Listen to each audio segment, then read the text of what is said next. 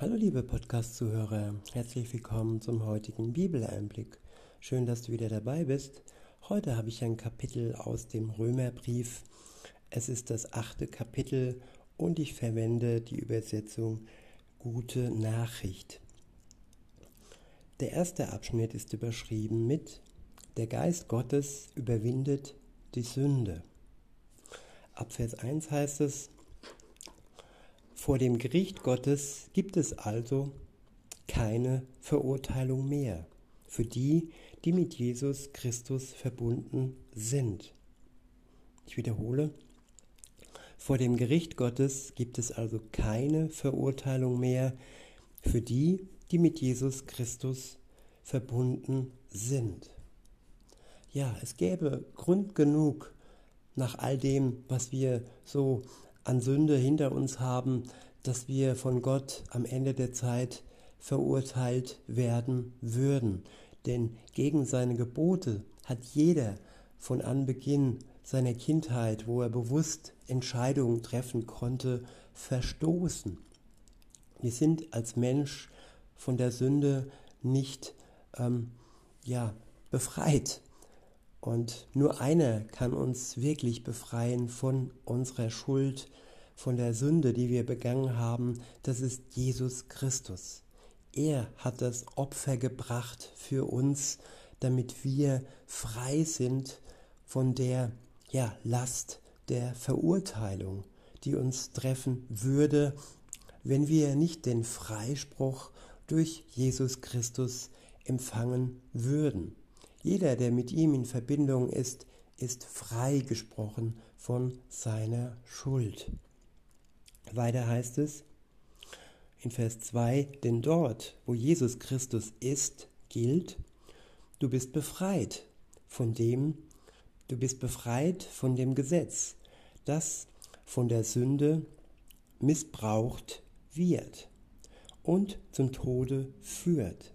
Ich wiederhole, denn dort, wo Jesus Christus ist, gilt, du bist befreit von dem Gesetz, das von der Sünde missbraucht wird und zum Tod führt. Denn du stehst jetzt unter dem Gesetz, in dem der Geist Gottes wirkt, der zum Leben führt. Ja, das Gesetz ist nicht aufgehoben, sondern wenn wir ein neues Leben durch Jesus Christus geschenkt bekommen, dann zählt das neue Gesetz, das uns ins Herzen ausgegossen wird. Das Gesetz, das geistige Gesetz, das nicht nur auf Papier steht, sondern das in uns wohnt durch den Geist Gottes und dass wir ja durch die Kraft und die Macht des Geistes auch befolgen können. Nämlich das Gesetz auf dem Papier, das, ja, sind wir nicht, dazu sind wir nicht imstande, es ohne die Hilfe Gottes, durch den Geist Gottes, ja, in die Tat umzusetzen. Das ist unmöglich. In Vers 3 heißt es, das Gesetz konnte uns Menschen kein Leben bringen, weil es gegen unsere selbstsüchtige Natur nicht ankam. Ich wiederhole, das Gesetz konnte uns Menschen kein Leben bringen, weil es gegen unsere selbstsüchtige Natur nicht ankam. Ja, unser Ego, unsere Selbstsucht, sie ist mächtig, sie ist stark und wer denkt, dass er dagegen ankommt, der wird scheitern. Weiter heißt es, deshalb sandte Gott seinen Sohn in der leiblichen Gestalt von uns selbstsüchtigen, der Sünde verfallenen Menschen und ließ ihn sterben als Opfer für die Sünden Schuld. So machte er der Sünde den Prozess eben dort, wo sie ihre Macht entfaltet hatte in der menschlichen Natur. Ich wiederhole. Vers 3. Das Gesetz konnte uns Menschen kein Leben bringen, weil es gegen unsere selbstsüchtige Natur nicht ankam. Deshalb sandte Gott seinen Sohn in der leiblichen Gestalt von uns selbstsüchtigen, der Sünde verfallenen Menschen und ließ ihn sterben als Opfer für die Sünden Schuld. Ja, Jesus kam in der leiblichen Gestalt, in unserer menschlichen Gestalt, die der selbstsüchtigen, ja, die des selbstsüchtigen Menschen. Er war uns gleich in seinem Leib und war genauso dem unterstellt und herausgefordert, wie wir es sind, der Sünde. Er wurde ähm, versucht in der Wüste, wie ihm der Teufel alles angeboten hat, Macht, Reichtum, und er hat ihn darauf hingewiesen, dass er aufgrund seines Gottsohnseins ja alles überwinden kann.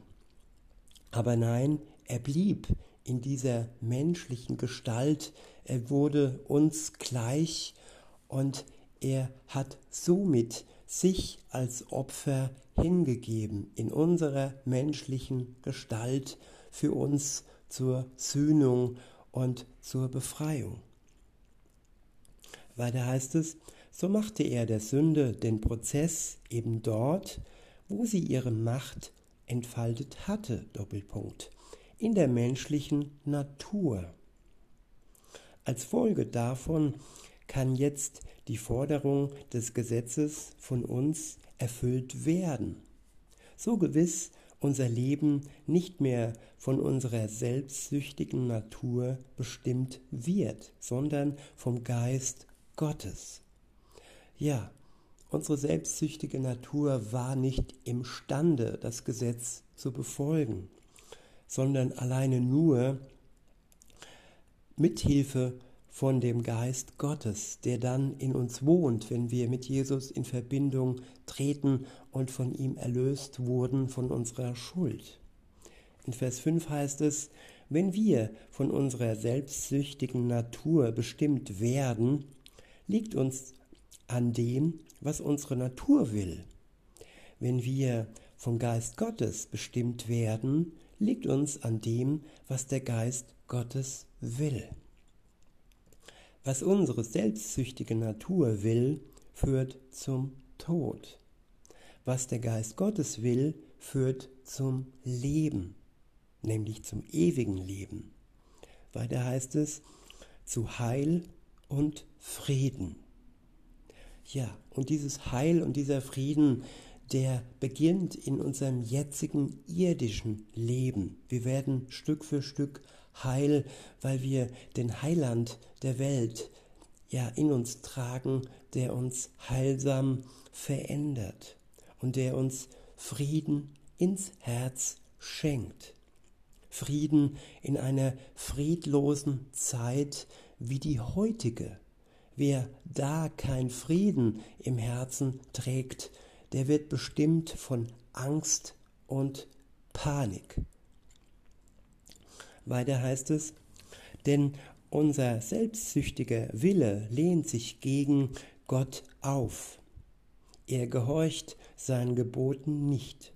Er kann es gar nicht.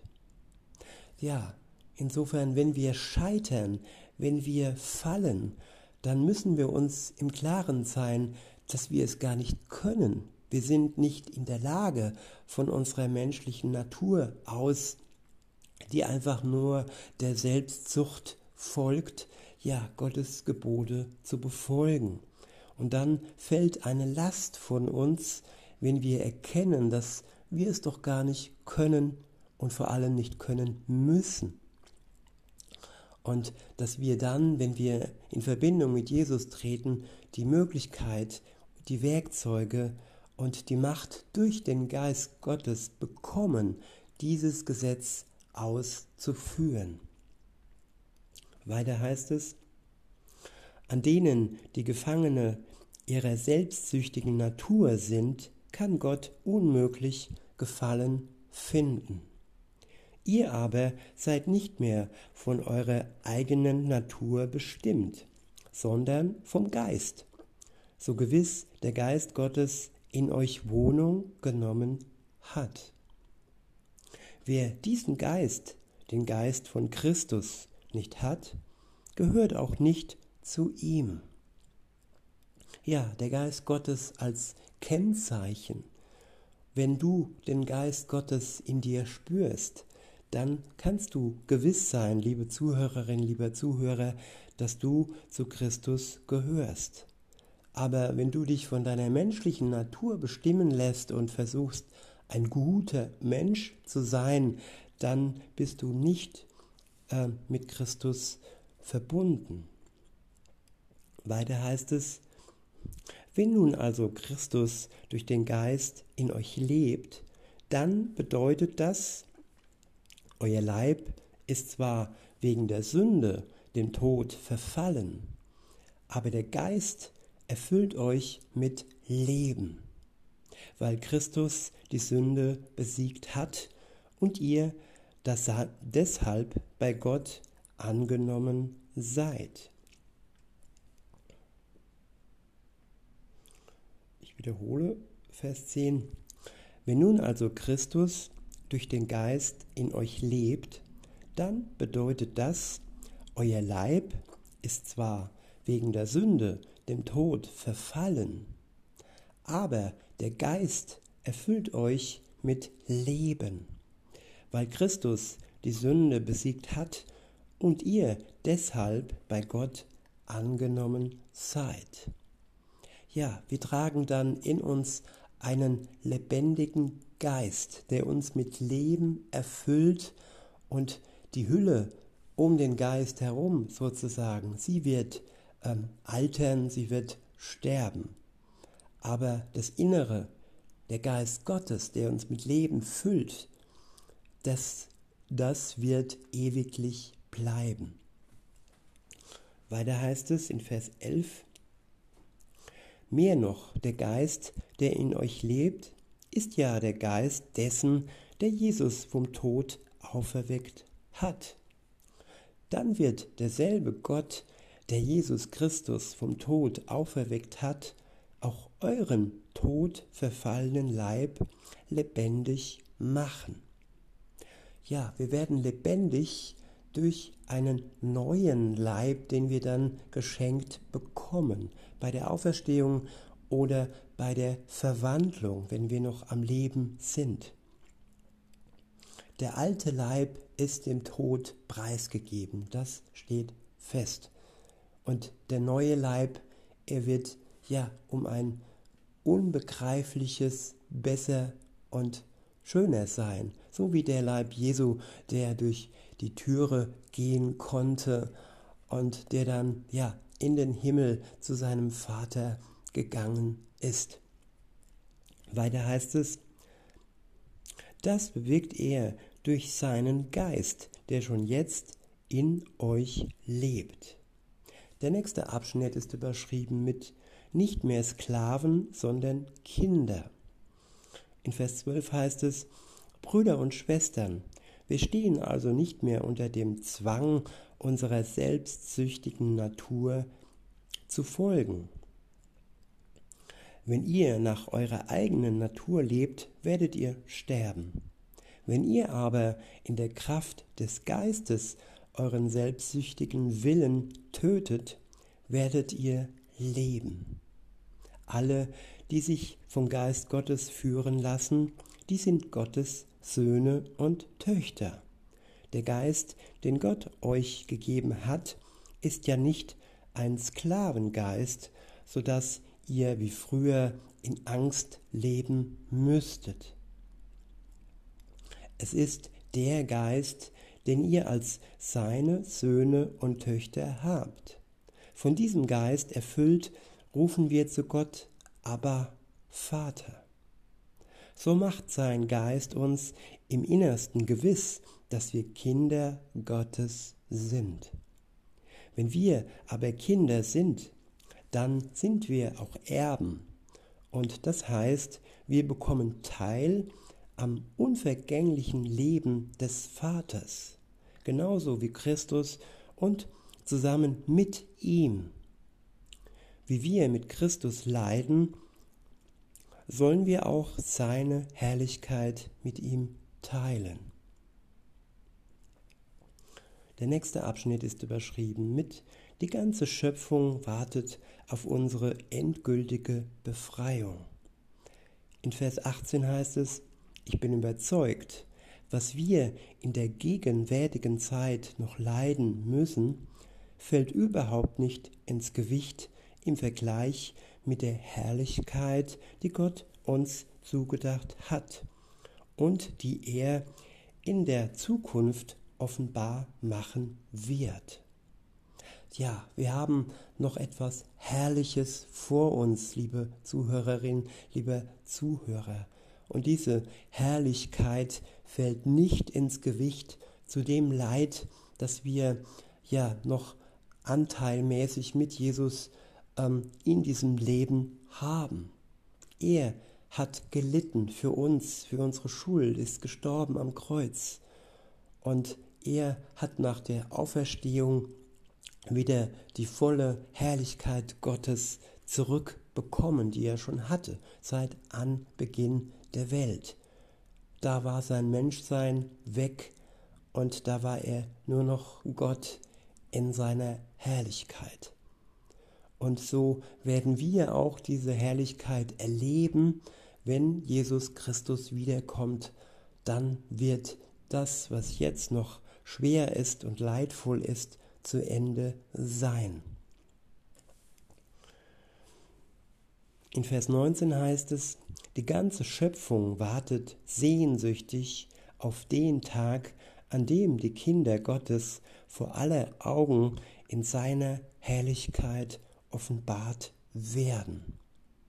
Ja, wir werden offenbart nach außen hin. Im Moment wohnt der Geist Gottes in uns, in unseren Herzen. Gut, wir können durch unser Tun auch schon ein Stück Offenbarung preisgeben. Aber dann, wenn Jesus wiederkommt, dann wird es für alle sichtbar sein. Dann wird die Herrlichkeit genauso aus uns strahlen wie auch aus Jesu.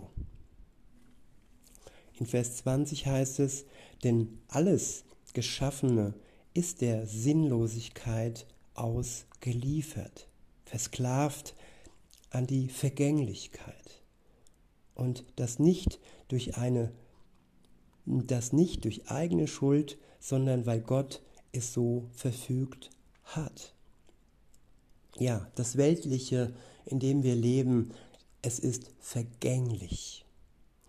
Und insofern können wir uns auf das Ewige freuen. Das Ende wird wunderbar und herrlich werden.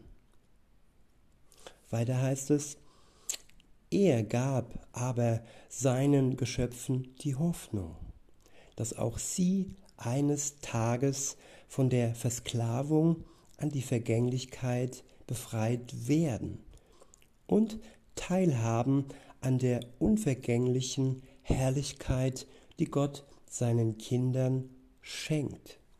Ich wiederhole Vers 21.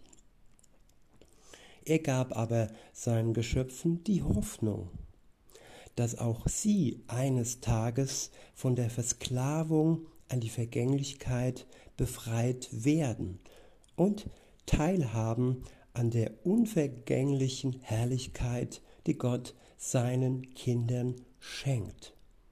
Liebe Zuhörer, es ist eine lebendige Hoffnung, eine Hoffnung, die uns durch den Geist Gottes der dann in uns wohnt, wenn wir in Verbindung mit Jesus stehen, bestätigt werden. Es ist nicht nur eine vage Vermutung, ein Nichtwissen, sondern eine Gewissheit, die uns durch den Geist Gottes geschenkt wird. Und mit dieser Gewissheit zu leben in dieser irdischen Welt ist um ein millionenfaches, unbeschreiblichfaches einfacher wie ohne Gott und diese Gewissheit zu leben. In Vers 22 heißt es, wir wissen, dass die ganze Schöpfung bis jetzt noch, bis jetzt noch stöhnt und in den Wehen liegt wie eine Frau bei der Geburt. Aber auch wir selbst, die doch schon als Anfang des neuen Lebens gleichsam als Anzahlung den Heiligen Geist bekommen haben, stöhnen ebenso in unserem Inneren.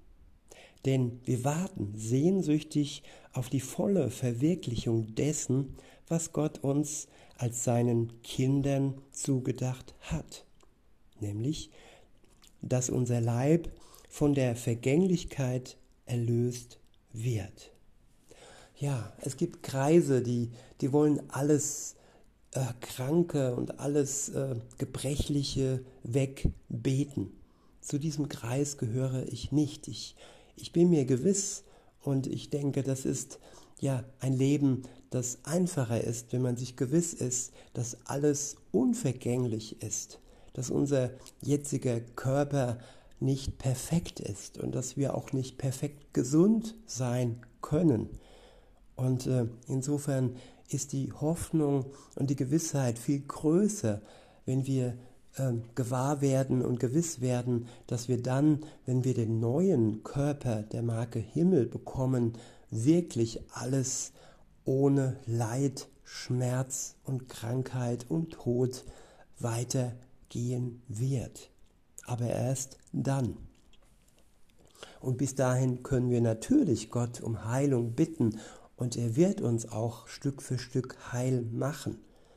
Aber komplett werden wir es dann heil sein, wenn Jesus wiederkommt und wir verwandelt werden mit dem neuen Körper. Aber was jetzt schon zählt, ist unsere Rettung. In Vers 24 heißt es, wir sind gerettet, aber noch ist alles Hoffnung. Eine Hoffnung, die sich schon sichtbar erfüllt hat, ist keine Hoffnung. Ich kann nicht erhoffen, was ich vor Augen habe. Wenn wir aber auf etwas hoffen, das wir noch nicht sehen können, dann heißt das, dass wir beharrlich danach Ausschau halten.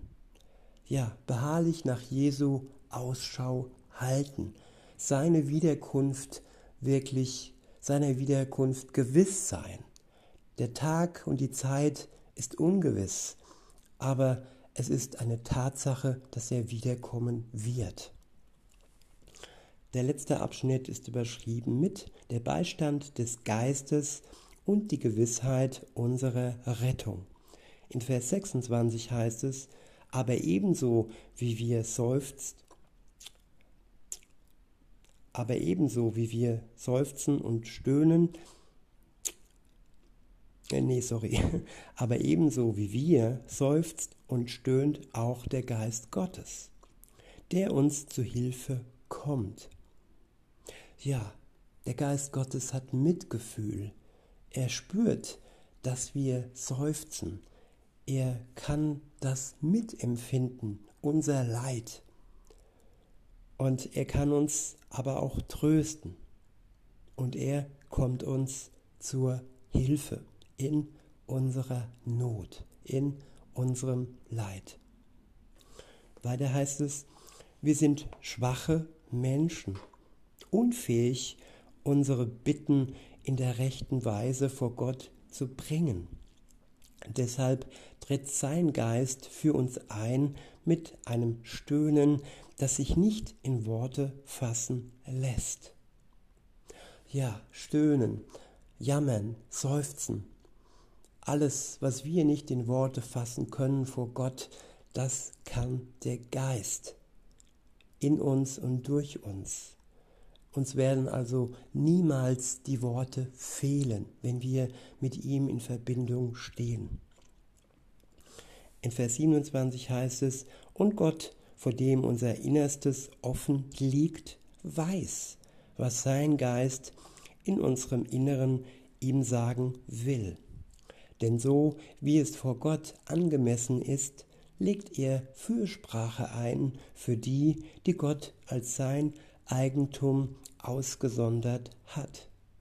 was auch geschieht, dass eine, dass eine Wissen, das eine wissen wir, für die, die Gott lieben, muss alles zu ihrem Heil dienen. Ich wiederhole, was auch geschieht, das eine wissen wir. Für die, die Gott lieben, muss alles zu ihrem Heil dienen. Ja, und mit alles ist wirklich alles gemeint. Nicht nur die schönen und glücklichen Momente in diesem Leben, nein, auch die unglücklichen, leidvollen Momente müssen zu unserem Heil dienen. Nichts geschieht ohne Grund und ohne, dass es uns am Ende heilsam wird. Weiter heißt es, es sind die Menschen, die er nach seinem freien Entschluss berufen hat.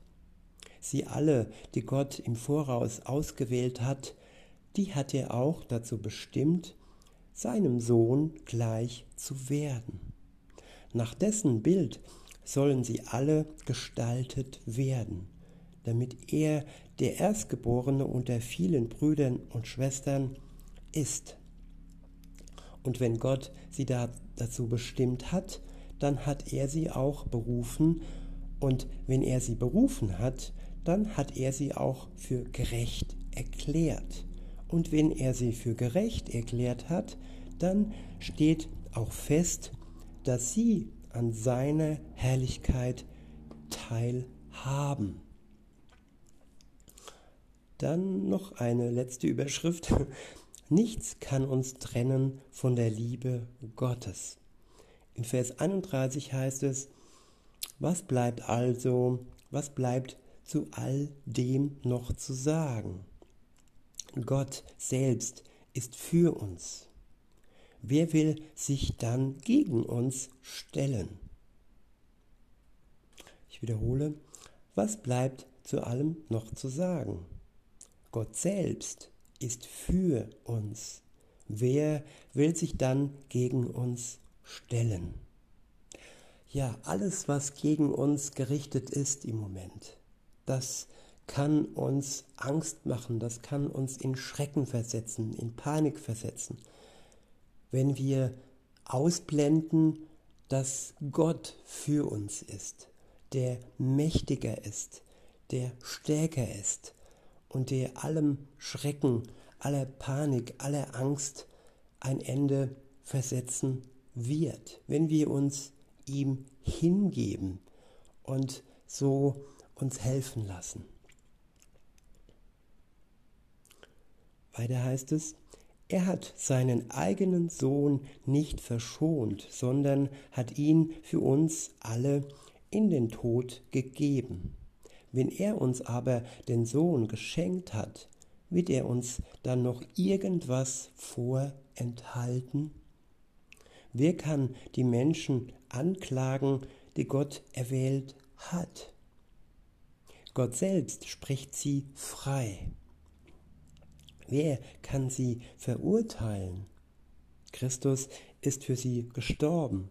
Ja, noch mehr, er ist vom Tod erweckt worden. Er hat seinen Platz an Gottes rechter Seite. Dort tritt er für uns ein.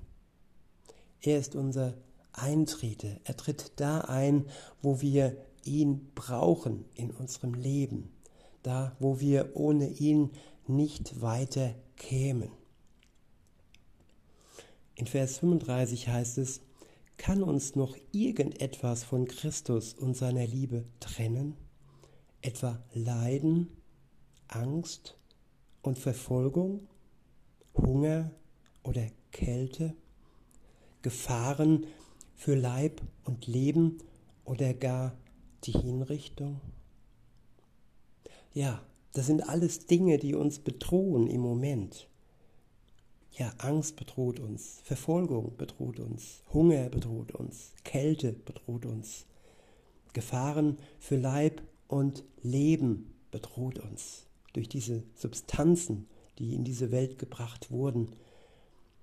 Ja, und die uns am Ende hinrichten, wenn wir uns nicht auf Jesus ganz wenn wir nicht ganz auf ihn vertrauen und uns von all dem abwenden, was uns bedroht an Leib und Leben. In Vers 36 heißt es, es ergeht uns wirklich so, wie es in den heiligen Schriften steht.